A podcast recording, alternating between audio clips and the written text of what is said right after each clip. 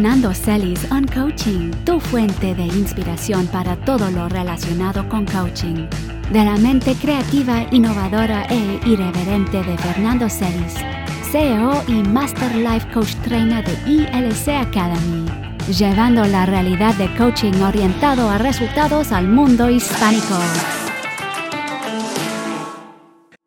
¡Listo! Buenos días a todos y bienvenidos. Es que yo siempre me río cuando escucho la intro, porque eso es una japonesita. Entonces, ella al final dice llevando el coaching al mundo hispánico. No existe el mundo hispánico, es el mundo hispano. Pero yo había pagado el voiceover, entonces no había que... déjalo así. Bien. y, buenísima. y buenos días a todos. Aquí estamos en On Coaching, el podcast. Este es el episodio 5. Y mm, bueno, esta es una semana bien cool para coaching. Que estamos, estamos en viernes.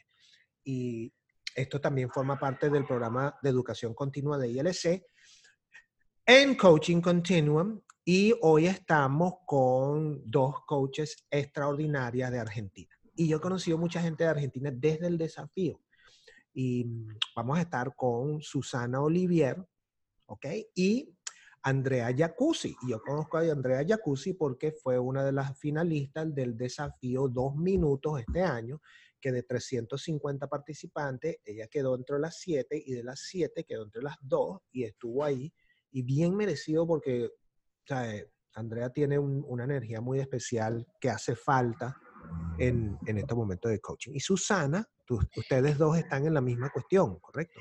Desde Salta, Argentina.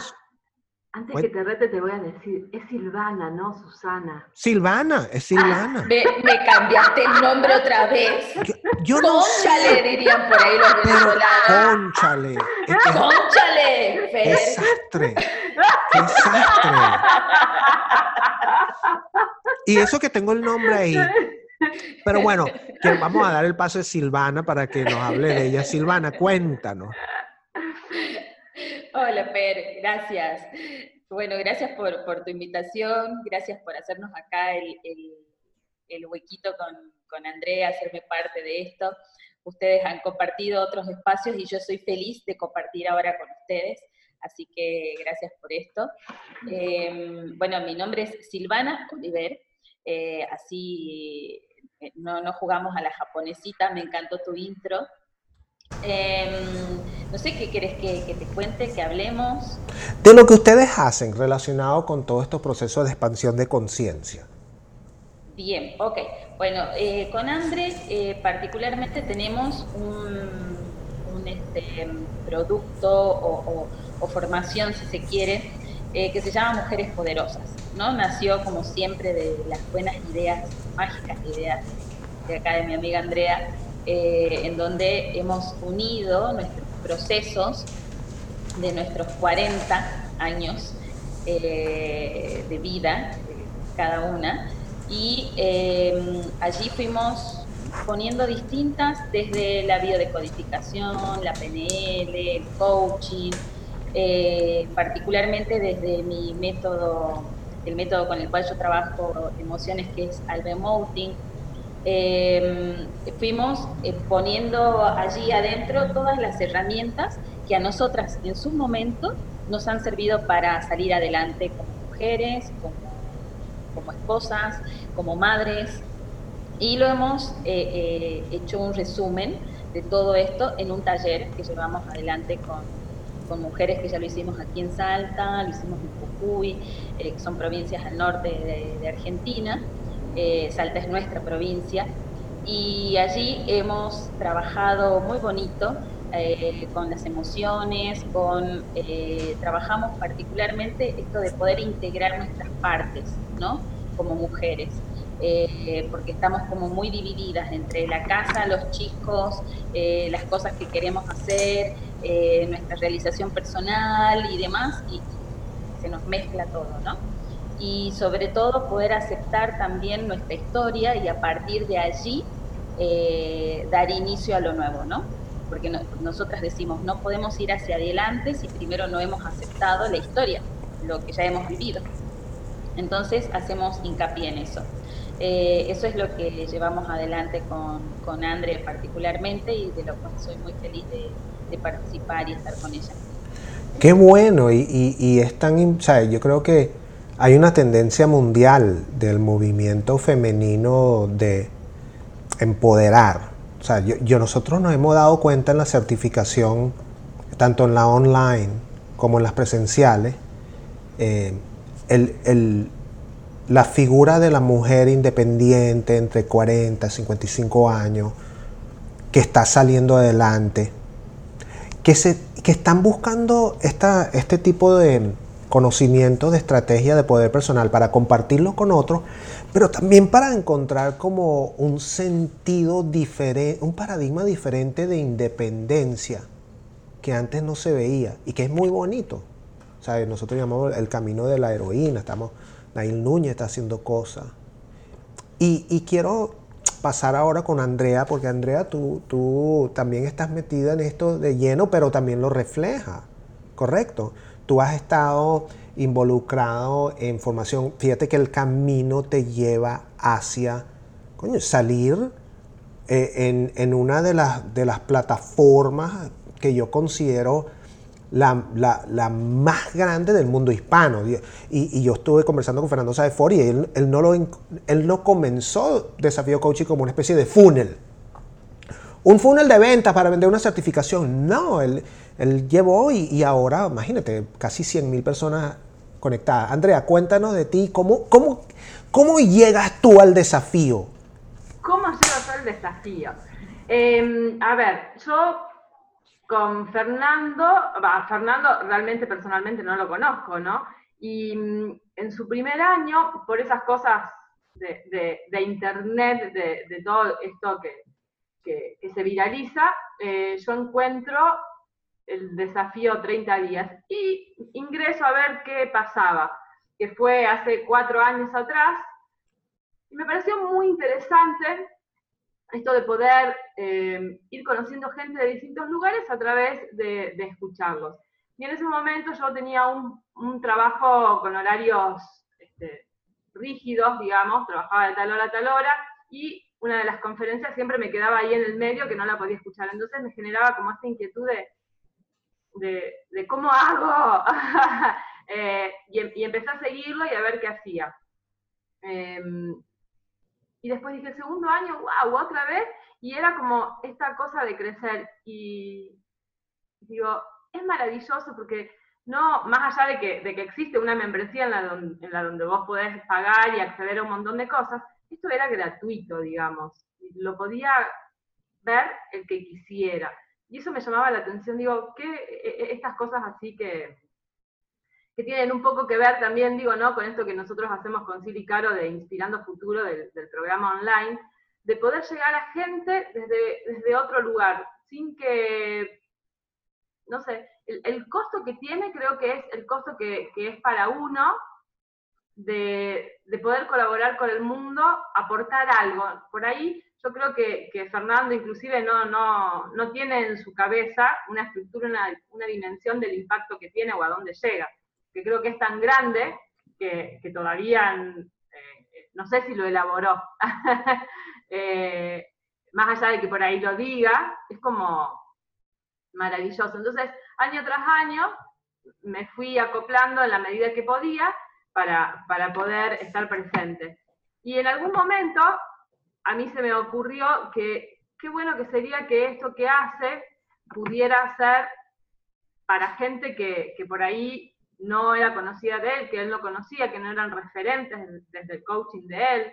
Eh, y cuando vi la propuesta esa del desafío dos minutos, dije, ¡wow! ¡Me escuchó! Entonces dije, bueno, em, ¿por qué no participar?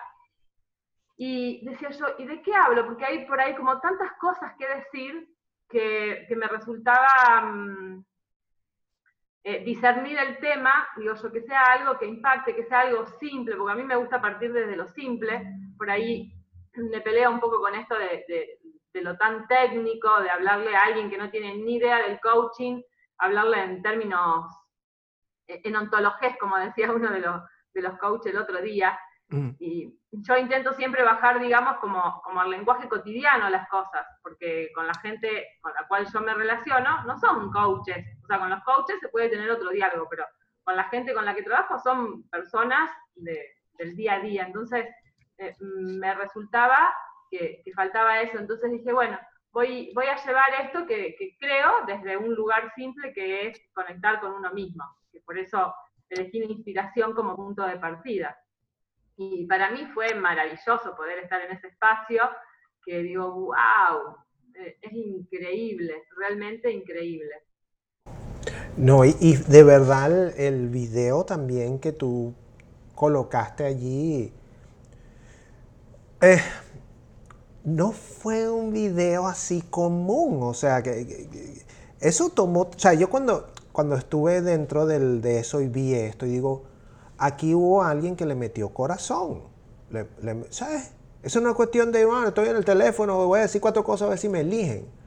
Hubo una selección de luz, hubo una cuestión, el viento, preparación. ¿Cuánto, cuánto realmente, cuánto corazón y tiempo tomó ese, e, ese trabajo? Porque fue, sacó la inspiración. y primero fue saber exactamente qué, era lo que quería transmitir, qué era lo que iba a decir, y después transmitirle a Francisco, que, Fran, este, un amigo que se dedica a, imagen, eh, decirle, quiero esto, o sea, y él siempre me entiende. Mm. Entonces, eh, estuvimos bastante tiempo, porque claro, una vez que yo le tiro la idea de qué es lo que quiero, eh, él lo tiene que conseguir. Entonces, lo hicimos varias veces. Este, para, para que quedara, digamos, como a él le gustaba, de lo que me había entendido que yo quería. Eh, así que fue, fue muy gracioso estar ahí pendiente de, las luces y de, la hora y que, sea en el momento ese que, elegíamos.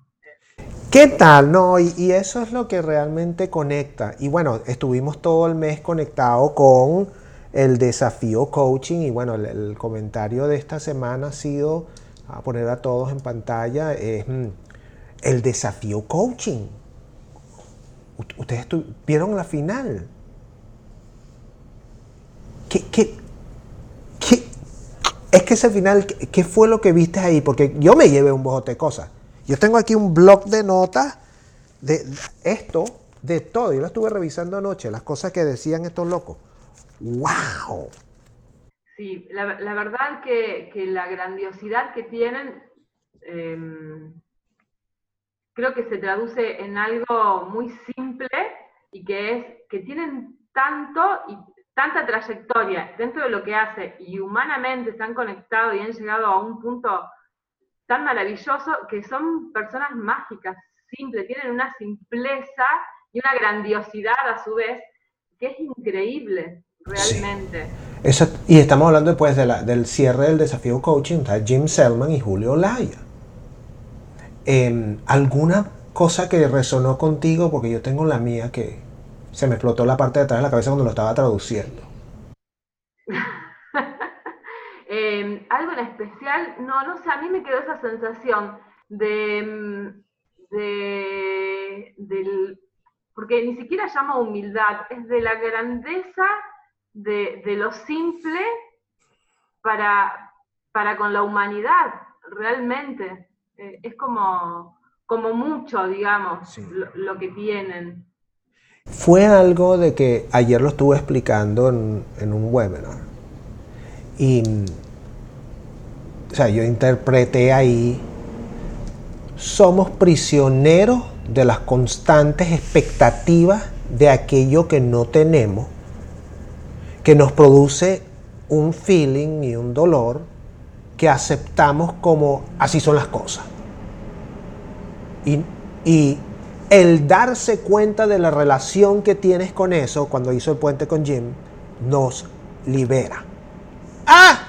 Entonces, yo lo que, lo que pasa es que a mí me tocó traducirlo y eso no estaba preparado. A mí me llamaron el día anterior o sea, yo, yo estaba a punto de decir no, pero estando traduciendo, difícil fue traducir a Julio Lare del inglés, del español al inglés, del español al inglés, claro, porque Jim tiene una forma muy chévere de decir las cosas que se traduce fácil, pero Julio Laya se inspiraba y decía un bojote cosas, mi cerebro está explotando y se me olvida tomar nota porque estoy es disfrutando lo que me está diciendo el tipo, o sea, lo tengo enfrente, es que ni siquiera lo tengo ahí, estoy en su casa. Eh, lo tengo metido desde Miami a Boulder, Colorado, y eso fue bien cool, fue sumamente dificultoso al principio, pero me pareció algo tan bonito. Y yo creo que eso es parte del movimiento de coaching que comienza a realmente a tomar más, más no, no, no, yo no diría que es más fuerza o algo, yo creo que la cantidad de las personas que están gravitando a movimientos como la que tienen ustedes eh, es importante y es notable. Ahora, yo quiero una pregunta para los dos, las dos. Eh, ustedes están trabajando el, empoderamiento de la mujer. ¿Cuál notan ustedes, cuál es el factor común con la cual llegan las mujeres de, que, están buscando empoderamiento? ¿Qué, son las, cosas que quieren trabajarse? ¿Cuáles son los desafíos? Que a través de expansión de conciencia, poder personal, desarrollo espiritual personal y coaching, conseguirían. ¿Qué buscan? Bueno, particularmente eh, son muchos, ¿no? Los puntos. Es buenísima la pregunta y considero que son muchos, pero si tuviera que ponerlo como en un orden jerárquico, no sé si André coincide acá conmigo, eh, eh, lo, tiro y, luego vemos, em, es esto de valorarme, ¿no? Porque al margen de que está todo el poderío en, en boga, eh, no está, la mujer se siente desvalorizada, como con poca autoconfianza, le llamaríamos desde el coaching, eh, en ella misma, ¿no? En lo que hace, en cómo lo hace, y, creo que ese es el punto más fuerte de, que, se repite en, los distintos eh, encuentros que hicimos. No sé si estás de acuerdo vos, André, o qué otra cosa agregaríamos. Sí, sí, ese y el reconocerse, el reconocerse auténtica, esto de dejar ser lo que le dijeron que era o de lo que debería ser como mujer y, correrse de ese lugar de miedo, de actuar para ocupar un lugar y por sobre todo en, la zona en donde estamos nosotros, en el norte de la Argentina, que es, si bien es en general en todos, pero acá está como bastante un poco más marcado, yo que vengo desde el, desde el sur de la Argentina, eh, lo, veo más reflejado, el, el poder correrse de los deberían de la mujer, que para ser una buena mujer tenés que cumplir ciertas normas. Em, y el correrse desde ese lugar, o reconocerte fuera de ese lugar, o integrarlo, porque por ahí hay deberías que a lo mejor son parte de la sociedad y, por ahí para, vivir en este lugar son, digamos que necesarios, pero es como, están o no están, e integrarlos es como muy complejo, porque se sienten en el estar como muy, muy asfixiadas y, si no están, se sienten como que no pertenecen. Y un, dame un ejemplo de un debería dentro de, esa sociedad. De un debería. Uy, hay muchos, uno, ¿no? el ah. primero que te sale. El primero que me sale debería ser ama de casa con tres hijos. Debería ser ama de casa con tres hijos. Para ser una buena mujer. Para ser una buena mejor, yo debería ser ama de casa con tres hijos. Holy shit. Claro, ¿y qué es lo que...? Y a, determinada edad. Por ejemplo, como, yo como yo vengo de afuera, yo ya soy madre mayor, y era como, ¿cómo no estás casada? ¿No tenés hijos? Era una pregunta muy recurrente. Claro, porque la historia, el cuento que se cuenta a nivel colectivo es yo debería ser ama de casa con dos o tres hijos a tal edad. Exacto. Y, no solamente ama de casa, sino estar casada y ser ama de casa. Casada y ser ama de casa. Exacto. Por supuesto. Legalmente. Casada legalmente. Exacto. Con Entonces, el anillito, la boda, todo. Y esa es la, realidad que él debería, es que la vida debería ser así. Yo debería ser, estar casada con tres hijos, ama de casa, a 30, a 35 años, no sé. No, eso es mucho, ya Eso ya es vieja. Ya es vieja. Entonces, ¿cuál es la emoción que se detona con la caraja, con la mujer que, que está por ahí, tiene 35 años, bueno, la, la dejó el pololo, tuvo una mala experiencia y se ve que, o sea, común, que no está casada con tres hijos, pero entra a la historia, yo debería estar casada con tres hijos a los 35. ¿Qué emoción detona eso? Frustración. Mucha. Y inclusive hacer eh, el hecho de que tiene hoy 35 o 40 años y ya pasó por estar casada con tres hijos y hoy se encuentra sola, porque no resultó, porque no funcionó, porque fue un matrimonio para, para cumplir con, con el debería y hoy se encuentra en un mundo que desconoce, en donde sale a trabajar teóricamente de lo que siempre soñó, pero no sabe cómo hacerlo. Eh, y se encuentra con, con una realidad que, que, no es la que tenía como en, en su imaginario. Eh, entonces Claro. ahí eh, ma- la frustración y el miedo. La frustración, miedo, que son emociones reales, se instalan. Entonces yo ando por ahí con frustración y miedo porque mi historia, la historia, el cuento que me cuento, no corresponde con la realidad que existe. Y cada vez que luchamos contra la realidad, perdemos. No solamente pasa con la mujer, ojo. Yo debería, yo, Ah, no, sí. el, yo debo ser el proveedor. O estoy hablando del lado del otro lado. Ajá. Yo debería ser el líder alfa de la vaina, de la tribu, de la cuestión, del- de, la manada.